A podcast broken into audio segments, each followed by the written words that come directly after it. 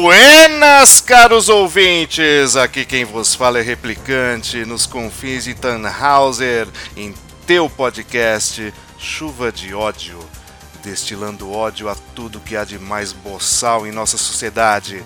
Tudo isso, é claro, regido com muito rock progressivo italiano dos anos 70, com pitadas de cultura e filosofia, porque ninguém é de ferro. Antes de começar, gostaria de agradecer muito a Tia Amor com seu podcast Que Diabo Você Tinha, onde participei falando brevemente sobre Chernobyl e o Brasil. Vale muito a pena ouvir. Preparem-se, caros ouvintes, que o programa de hoje é extenso, mas muito, muito importante.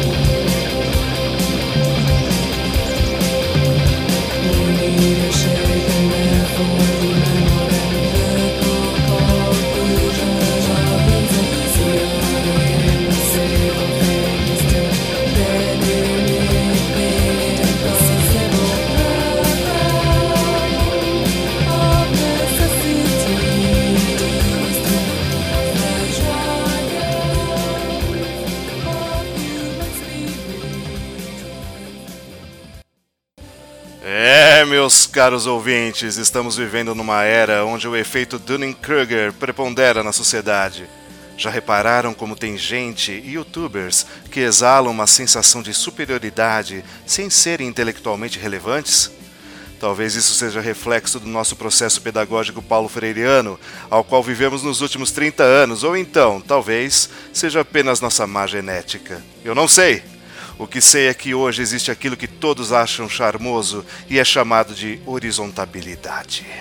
É, tudo fica na horizontal, não há mais nada vertical, não há mais o sagrado, o mistério.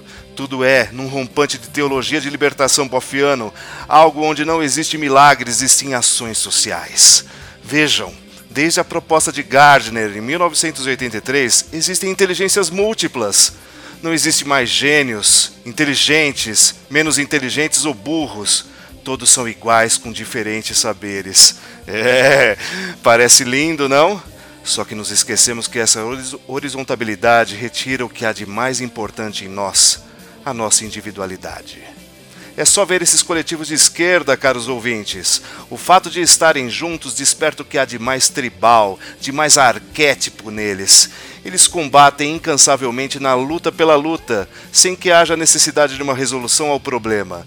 Não entendem a individualidade e, por consequência, não têm liberdade. E quando esses coletivos vociferam frases repetidas e transmitidas incessantemente, é, a isso chamamos palavras de ordem. E em qualquer discussão que você embata, elas estarão presentes na boca de pessoas que acreditam que já têm a verdade em seu raciocínio. O problema maior, entretanto, é que essas palavras de ordem se transformam em estilo linguístico e são visíveis na escrita atual. As pessoas não conseguem mais ler um texto e entender a profundidade do mesmo. Há uma necessidade de frases curtas, em voz ativa e, de preferência, inflamadas, para que as pessoas consigam se comunicar. Não há mais subjetividade de leitura, hermenêutica de leitura, entendimento de ironia, ou seja, a escrita está pobre e formada por palavras de ordem. Isso não está ligado apenas a um analfabetismo funcional, ele está associado também ao mundo líquido pós-moderno as informações são rápidas e efêmeras, pois ninguém quer perder tempo em checar e refletir. Assim, qualquer informação é transmitida de forma rápida e ad nauseam, como a multidão dos coletivos. Caros ouvintes, abram suas redes sociais e constatem, tentem visualizar alguma discussão onde a pessoa não se utiliza de palavras de ordem ou que não repita o que foi dito por outrem. Não há nada de novo, apenas repetição. E sabem o que é temeroso? É saber que tanto a escrita como a linguagem são reflexos de cognição. O que vemos é um nível de inteligência da população, incluindo os que estão dentro da universidade, que prefere a vociferação de um papagaio à distinção de uma coruja.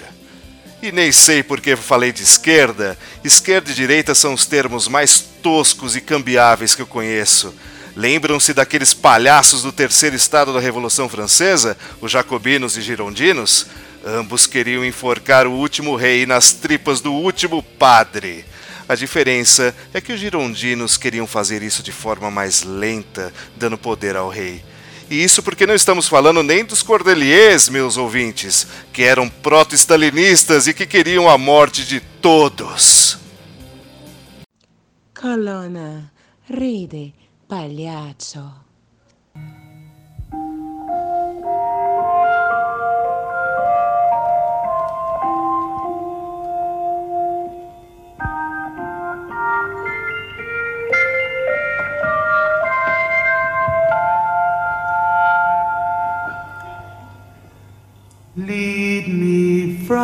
Tortured dreams, childhood themes of nights alone. Wipe away endless years, childhood tears as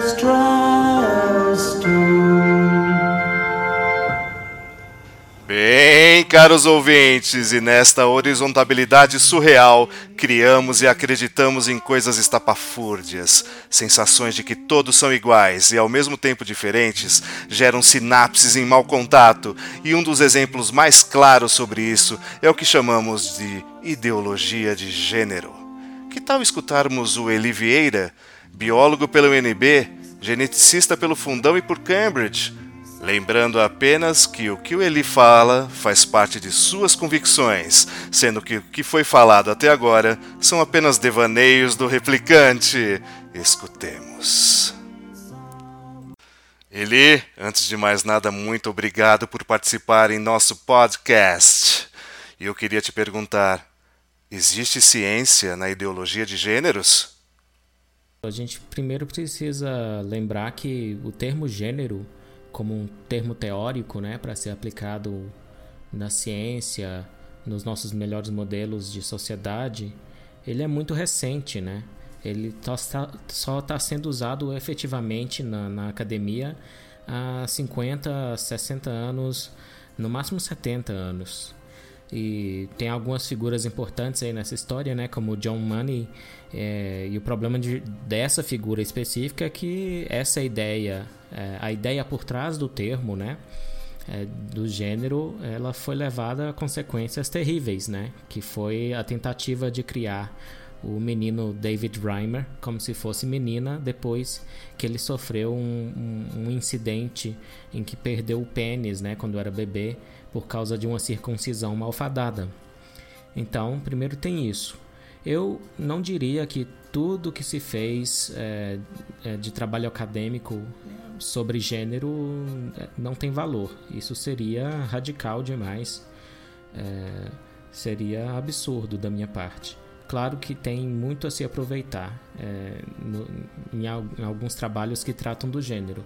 Por exemplo, é, os trabalhos que mostram que algumas sociedades, algumas culturas, né, para usar o termo do Franz Boas, é, como ele propôs, algumas culturas têm mais de duas categorias sexuais, que então se chama de gênero, como a cultura samoana da ilha de Samoa, que tem homem é, aproximadamente, né, comparando com a nossa cultura, tem homem, mulher e faafafin. E os faafafin são aproximadamente de novo comparáveis ao que a gente chamaria aqui no Brasil de travesti ou de homem homossexual afeminado, certo? Mas o que é interessante até nessas culturas que parecem ter mais de dois gêneros é que ao menos para mim está claro que a cultura lê algo que é natural. Ela lê o sexo e ela lê a atração sexual. No caso do Fafafin, para mim fica bem claro isso, a expressão sexual da pessoa, é, às, vezes, às vezes mais afeminado, né? Para quem tem um sexo masculino, na, ou de, dizendo melhor, para quem tem características sexuais primárias masculinas, mas tem no comportamento, às vezes até mesmo no corpo, uma marca mais feminina. Então, a mistura. Mas são coisas que estão na natureza, são coisas biológicas que a cultura lê. Como diz o historiador é, Harari, né, que é historiador israelense que está fazendo bastante sucesso, a biologia permite e a cultura proíbe. Essa é a forma dele resumir é, mais ou menos em que pé está o nosso debate acadêmico, que, aparentemente interminável, da natureza versus cultura, nature versus nurture, né? Então a, a biologia permite variações várias, né? Mas nesse caso são variações que sempre são minoritárias. O, o, o, tal do binário, né, como muitos ativistas chamam, é um fato da natureza, é um fato da natureza humana. É, os seres humanos se, se distribuem sim numa distribuição bimodal né, de, de sexos, de características sexuais, de identidades sexuais, inclusive.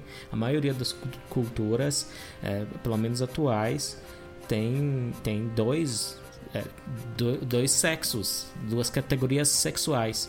E, e eu acho que essas categorias sexuais se fazem presentes na organização social e na cultura também, são lidas pela cultura, é, repetindo a minha metáfora. Então são expressões culturais e sociais. E o problema de alguns intérpretes dessas expressões que, que favorecem o uso do termo gênero é que eles dissociam essas expressões de sua raiz real, que é a biologia, que é a distribuição binária dos sexos que surgiu quanto tempo atrás? Sei lá, 800 milhões de anos atrás, com os primeiros animais, talvez, até antes, né? É, tá, os primeiros, é, primeiras tem, a gente tem seres unicelulares que são sexuais e tem algo próximo a macho e fêmea, né? Doação de um doa material genético, outro recebe. Não é exatamente isso o sexo como a gente conhece nos mamíferos hoje, mas é, os motivos evolutivos para haver dois são mais ou menos claros, embora outros aspectos do sexo ainda sejam meio que um mistério, né? A gente tenta explicar evolutivamente por que dois, não três, né?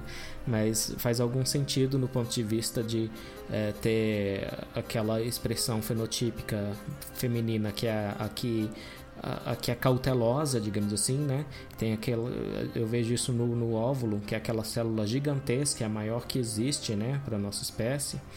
É, e, e é, é, aquilo é uma expressão metaforicamente de cautela. É aquilo que vai é, vem lá, né, das, das origens evolutivas no vitelo do ovo, né, é, dos nossos parentes aí vertebrados e até invertebrados também, claro.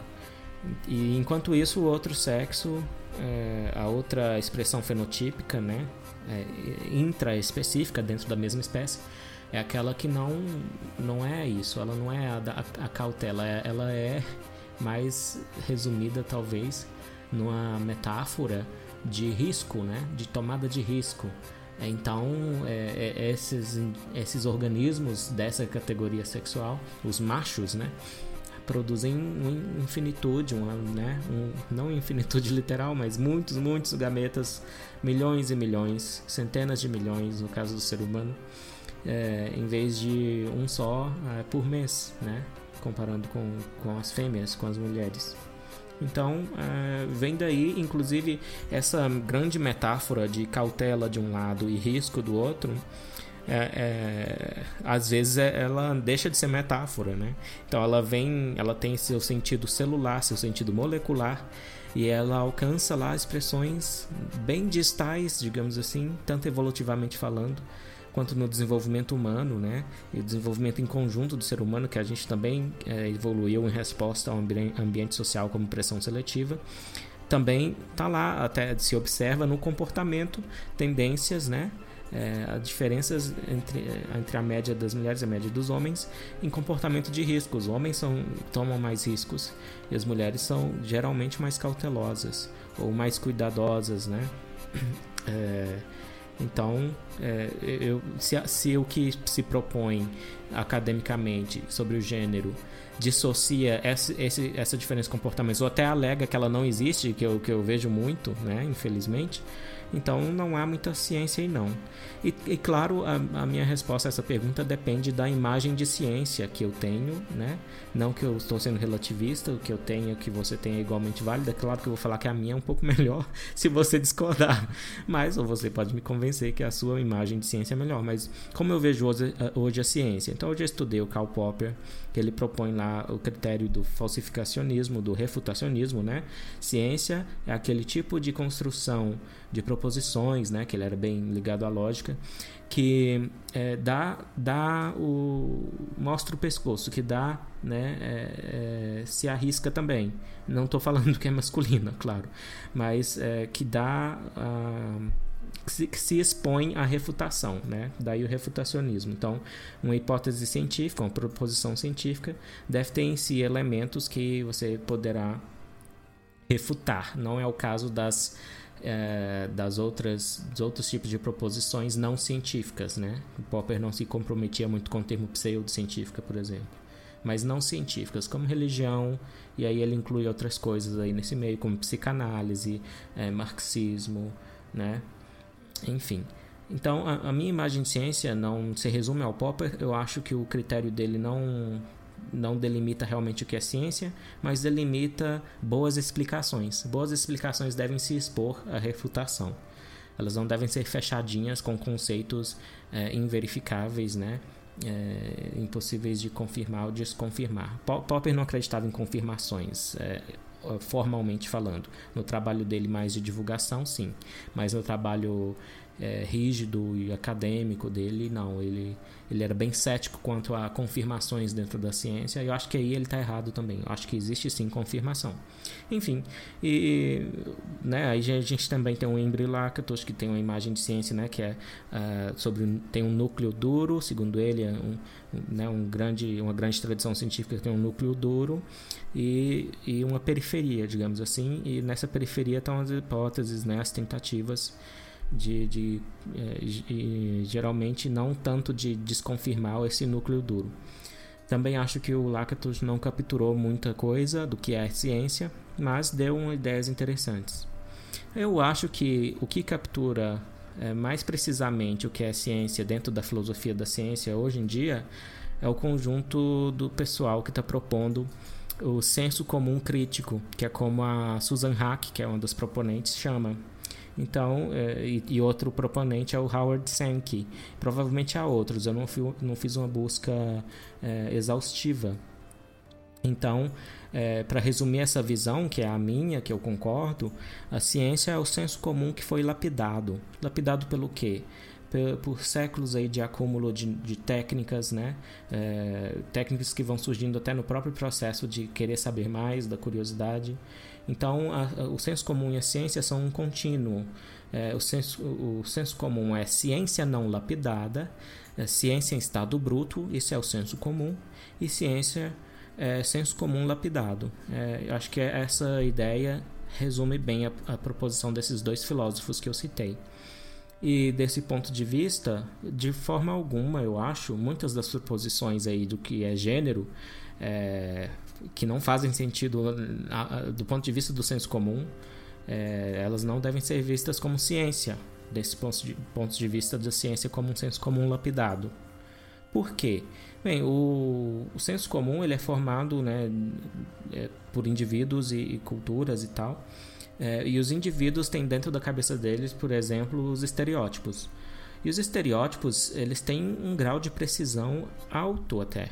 É, apesar da sua demonização aí política, né, por, por, por causa de uma confusão entre estereotipar e julgar moralmente mal o estereótipo sem justificação moral para esse julgamento.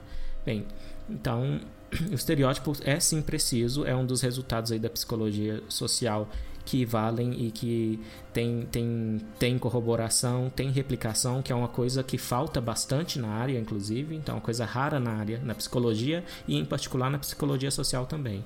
É, minha fonte disso é principalmente o Lee Gilson, mas também o Jonathan Haidt. É, então os dois explicam aí direitinho que os estereótipos são estatísticas intuitivas que são precisas, tá? um, um alto grau de precisão. Digamos aí, depende do estereótipo, é claro, 60%, 70% das vezes está correto ou menos, mas mais de 50% já é, né, tem um grau de precisão, mas comparando até com até teorias internas, a psicologia social, os estereótipos muitas vezes ganham dessas teorias, né, acadêmicas em precisão. E eu estou falando isso porque os estereótipos compõem também o senso comum e, e não é surpresa, então, para quem pensa que ciência é senso comum lapidado, que existe, que existe este contínuo. E como como muita teoria de gênero e rejeita os estereótipos, trata eles com essa confusão entre é verdade ou não é verdade, ou é moral ou, ou não é moral, né? É, então aí sim, é, também aí ao atacar o senso comum de uma forma não justificada, né?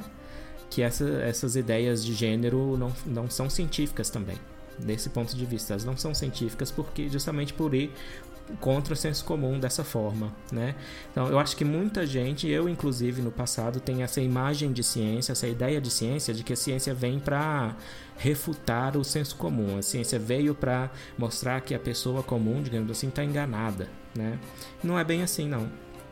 Não é bem assim, não. E eu diria até que o senso comum hoje, no século XXI, agora, no Brasil, no Ocidente, até no mundo inteiro, é, pelo menos na maior parte, o senso comum já absorveu que a, que a Terra é esferoide, não é plana, né? Apesar de aparecerem uns aí, uns aí nas redes sociais fazendo barulho, mas ninguém leva a sério, pouca gente leva a sério. Enfim, o senso comum se atualiza. Ah, e os estereótipos também. Inclusive, eu acho muito interessante na pesquisa dos estereótipos que as pessoas, é, o indivíduo segundo várias pesquisas aí, ele atualiza os estereótipos assim que encontra novas informações.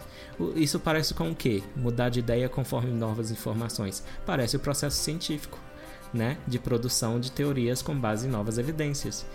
Mais uma vez, ciência se assemelha ao senso comum muito mais do que as pessoas pensam. E então, para fechar as, as hipóteses, digamos assim, essas ideias de gênero né, como um termo teórico, é, nesse destacamento da, da realidade biológica, né, nesse destacamento da genitália, né, que é uma coisa que acontece, sim, claro, nas transexuais, mas é raro, né? Isso que o, o que importa é que é raro. Afirmar que é raro não é negar que existe nem nada disso. Mas as nossas teorias precisam ser, é, descrever a realidade aproximadamente. Os estereótipos descrevem a realidade do ser humano aproximadamente como ah, nós nos dividimos em dois sexos, duas categorias sociais que vão desde a biologia, desde o nascimento, até a expressão social, até costumes, etc. Então, o senso comum afirma isso. O senso comum está correto, e a ciência é senso comum lapidado, e então ideias, mesmo acadêmicas, que neguem essas coisas não são científicas. Ele, quando e quais autores começaram a misturar biologia com sociologia? Deveríamos misturar isso?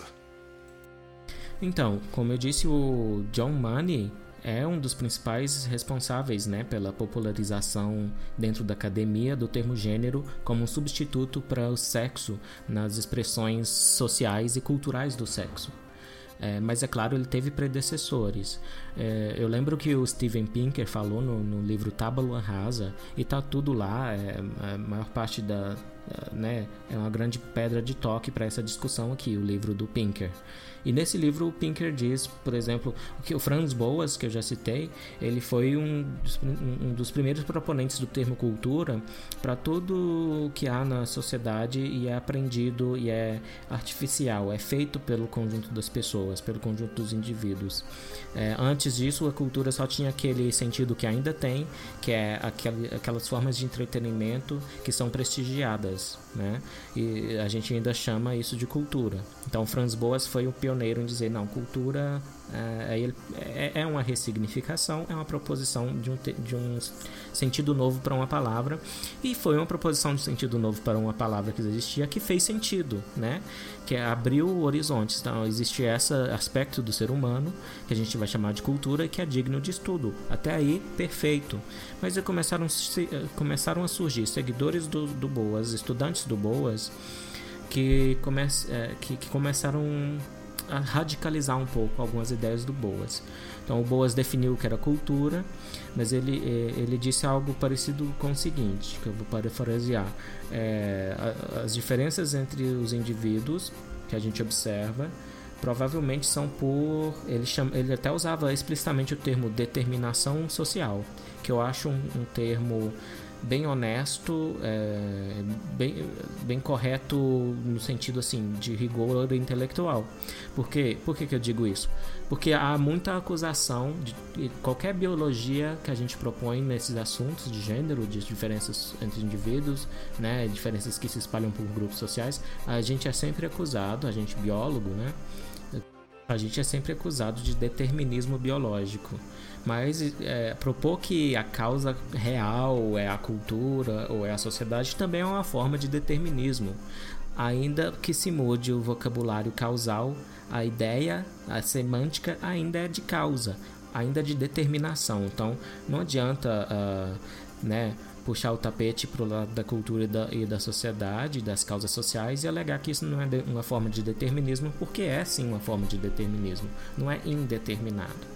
Embora essa forma de determinismo social flerte com ideias de indeterminação da mente, né?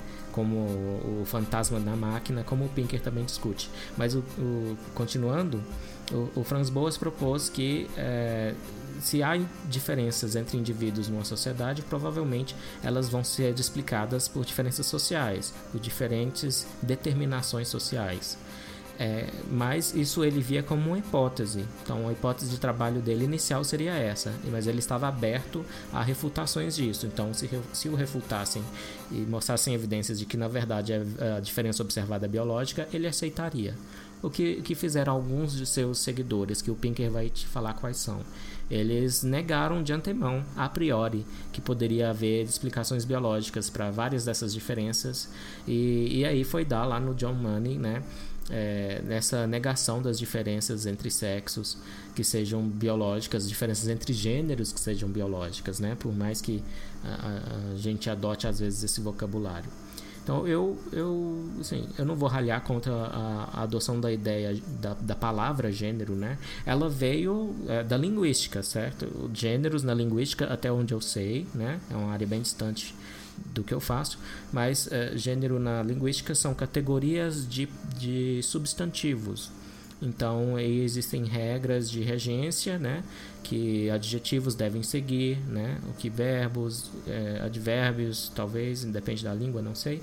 Mas o, já me disseram, linguistas já me disseram que o japonês é, tem uma categoria só, coisa assim. Então, é tudo basicamente meio neutro. E o russo, a língua russa, é o contrário, tem, tem três ou mais é, desses gêneros, categorias de substantivos. Então capturaram aí da linguística, talvez foi uma influência aí do que se chama revolução linguística, é, que veio até da filosofia, né?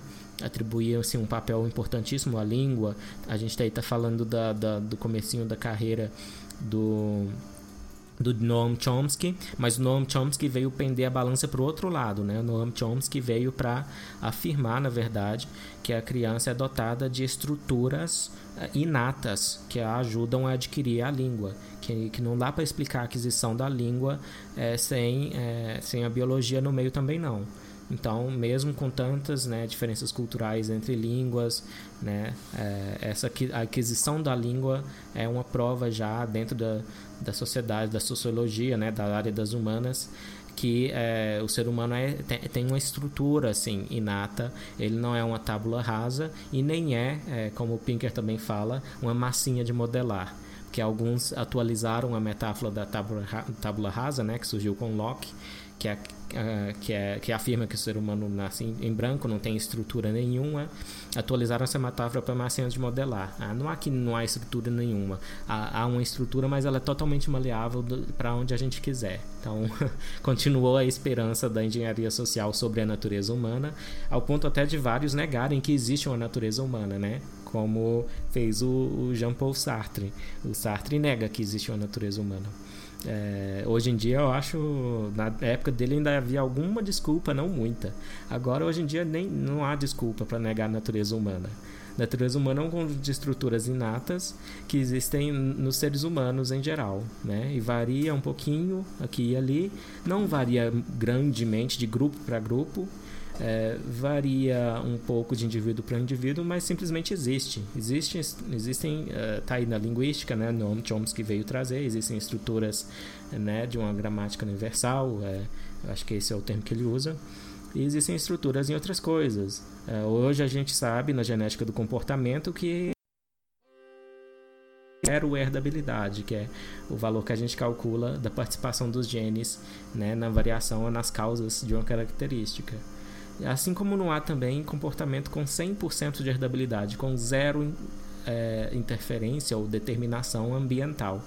Só que aí tá, tá uma coisa interessante, porque o pessoal acha que, se eu digo, por exemplo, que o transtorno de déficit de, déficit de atenção é, tem 70% de herdabilidade, que é mais ou menos isso aí que ele tem mesmo, é bastante coisa, os outros 30% são determinação que é cultural, que são dos hábitos, que são da, da é, como as pessoas são socializadas, que é um termo que usam muito nas, nas humanidades, né? Mas não, é, esses, outros, esses outros 30% são ambiente em geral, não ambiente restrito à cultura. Então é importante salientar isso.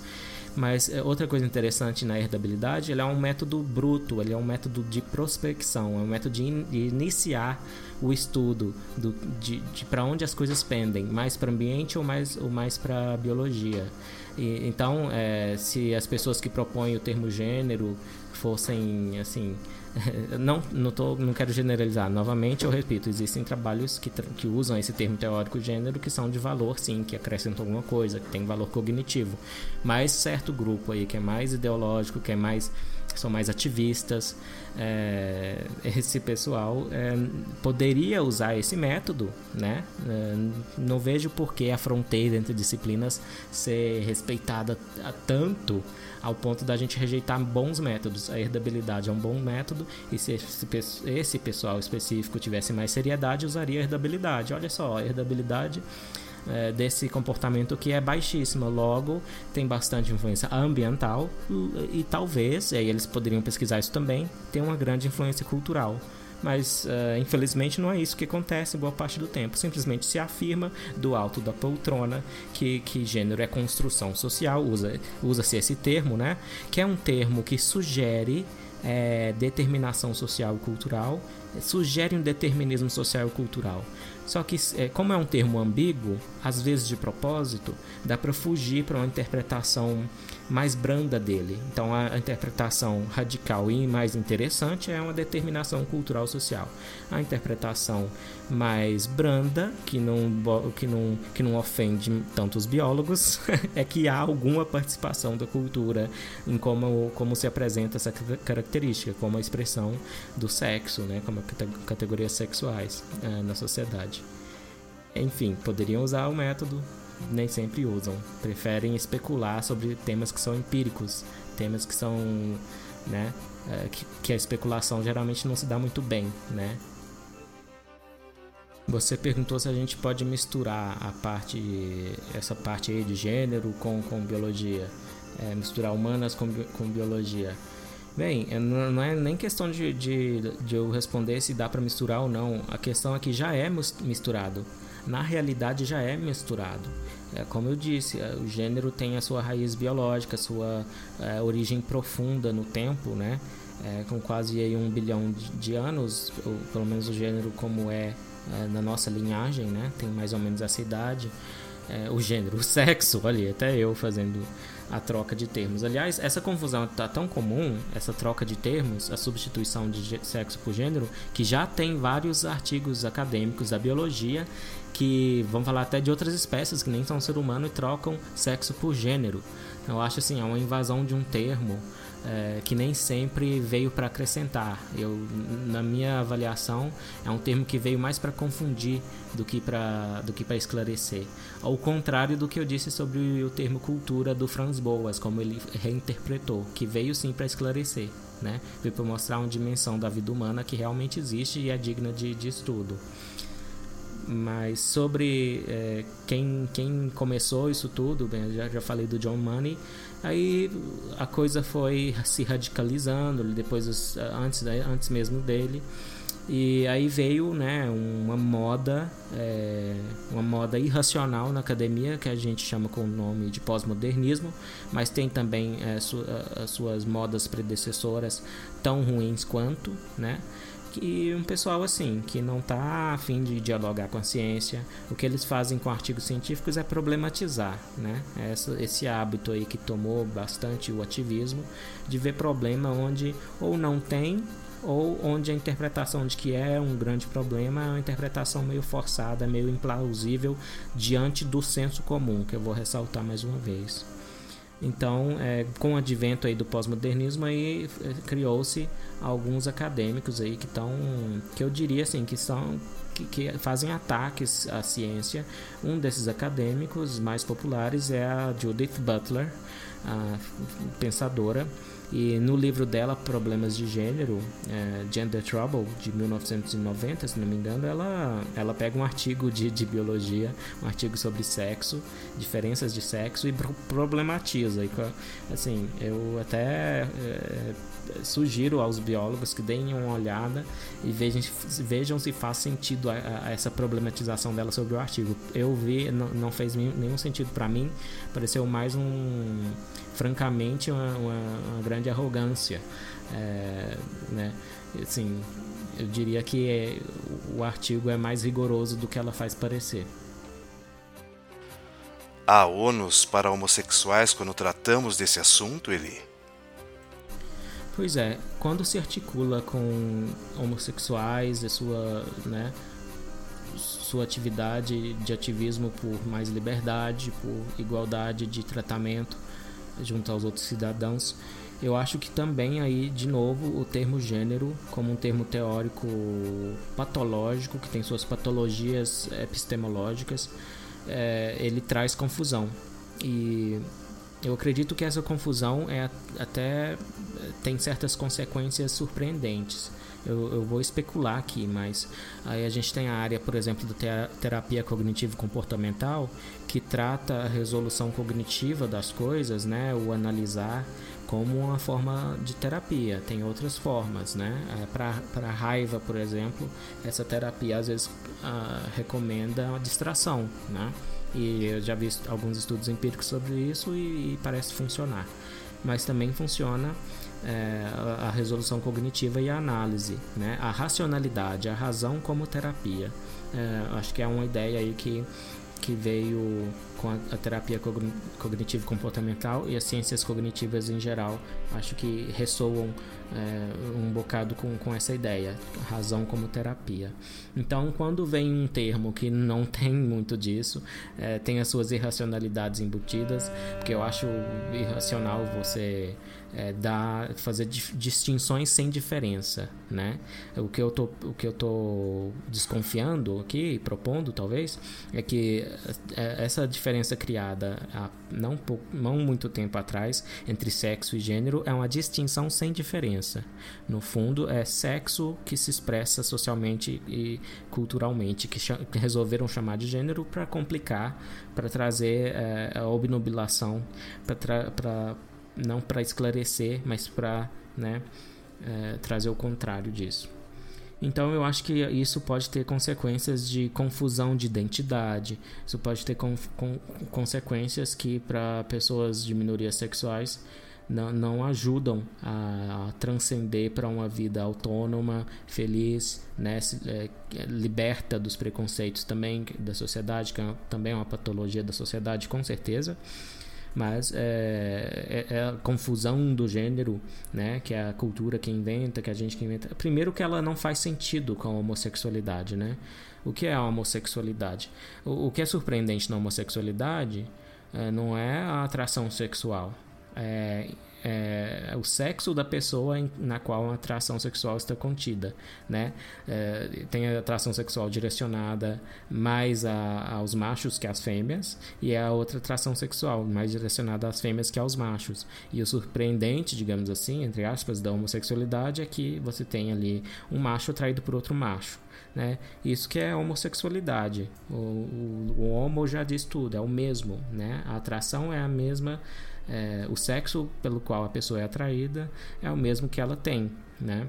Então aí que mora o, o ponto a ser explicado, né? Então a gente tem explicações aí da evolução já, a gente já tem uns testes aí empíricos sugerindo aí uma participação do sistema imunológico da, da mãe sobre o feto, né? É, então, é, propor que a, a, o objeto da atração sexual é construído pela cultura né, e maleável e muda de um tempo para outro, de manhã é uma coisa, de tarde é outra, e de, no, de noite voltou a ser o que era antes. É, isso não tem nenhuma semelhança com como funciona a atração sexual que faz uma pessoa ser homossexual. Né? E outra, atração sexual como um objeto de estudo em si é, que, né, que se encontra de uma forma mais, menos frequente em homossexuais, né, assim, mais surpreendente, digamos assim, e de uma forma mais uh, comum em, como heterossexualidade. Então, essas atrações sexuais, elas têm uh, suas explicações evolutivas também, que são até a heterossexualidade não, não tem mistério, né?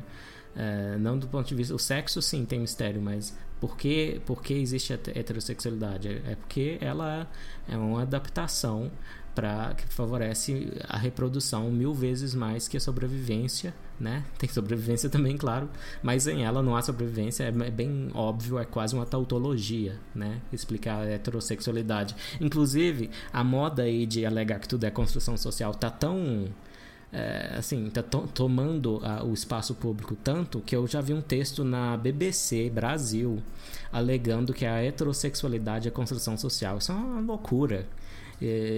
Pessoas assim não, nunca devem ter aberto um livro de biologia. E, e tá, não precisa ser um biologia geral, que realmente não vai explicar nada, mas um livro introdutório de é, biologia evolutiva vai ser esclarecedor, né? É, sei lá. Então, eu acho que é preocupante, é bastante preocupante. E, e para repetir, a confusão aí do termo gênero, que é um termo teórico que não, é, não faz tanto sentido, é, pode desencadear, eu especulo, em problemas de identidade é, da, das minorias sexuais. Tá? A teoria queer é algo mais ideológico do que teórico científico? Olha, eu acho muito difícil achar uma definição de ciência bem informada, filosoficamente sólida, que aceite a teoria queer como uma teoria científica ou até um empreendimento acadêmico frutífero. Né? Porque a teoria queer está firmemente plantada no pós-modernismo, que, que, que, ataca o que o Derrida chama de metanarrativas. Então é um ceticismo é, até é, incoerente contra tudo o que é proposto é, como algo objetivo, imparcial, como um conhecimento neutro com relação a, a instituições sociais e crenças, é, digamos, sagradas assim para cada cultura. É, a teoria queer tem a Judith Butler, por exemplo, que problematiza artigos de biologia, pelo menos um artigo, é, não com muita propriedade.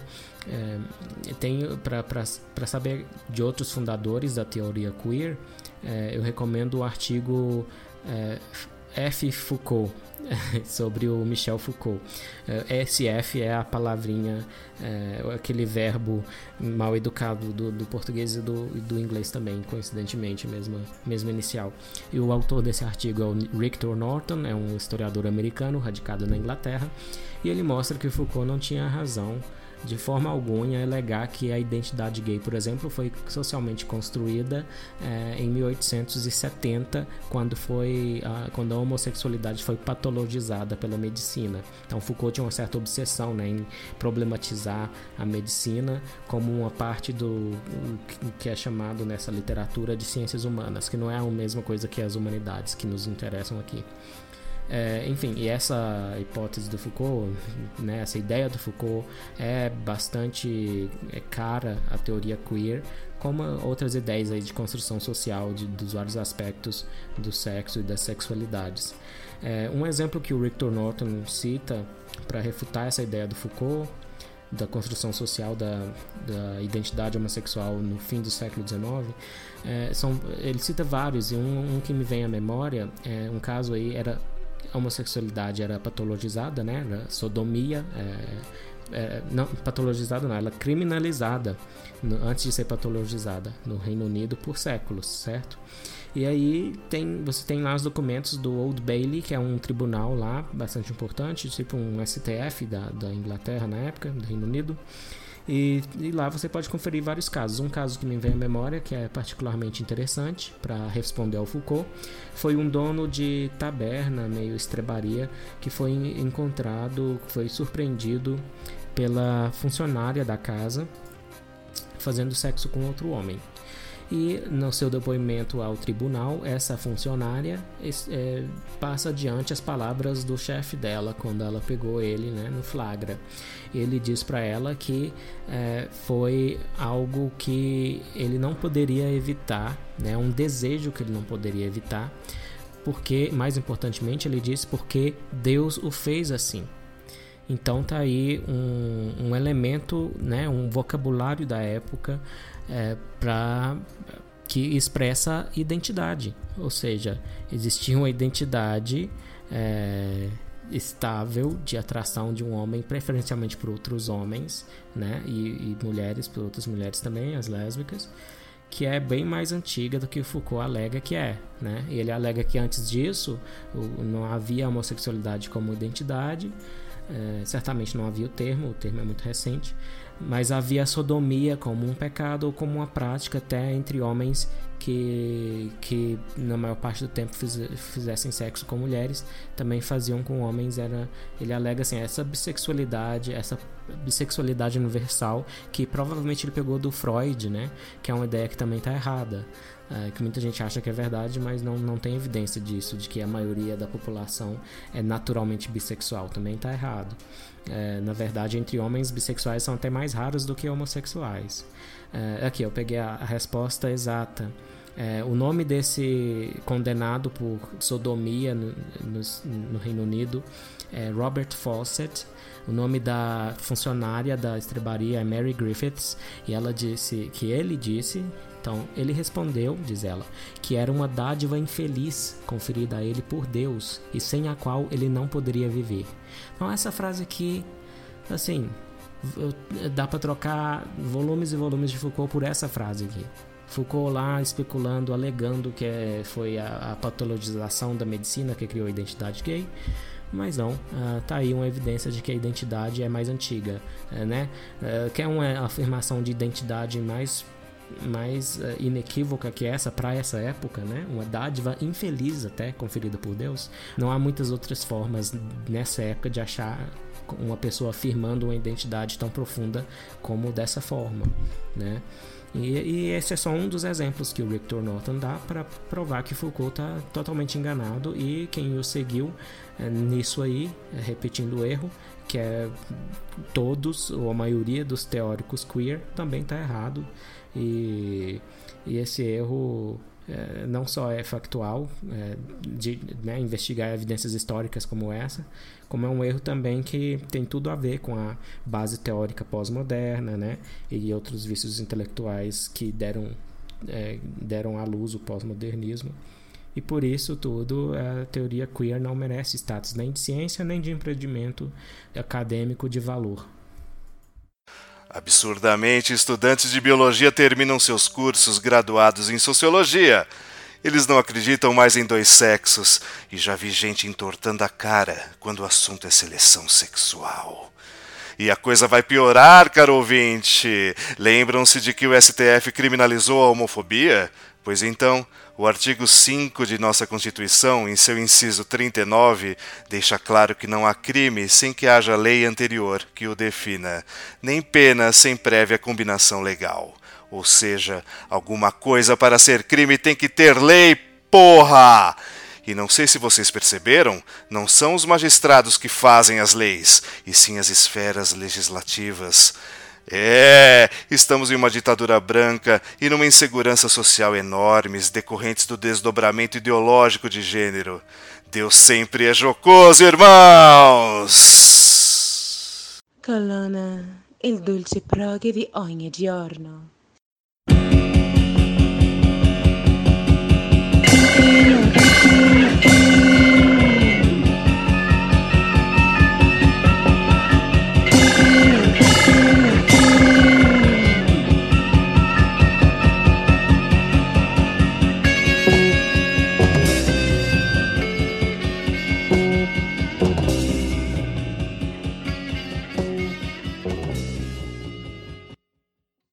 Agora, caros ouvintes, vamos ao que interessa, o prog italiano.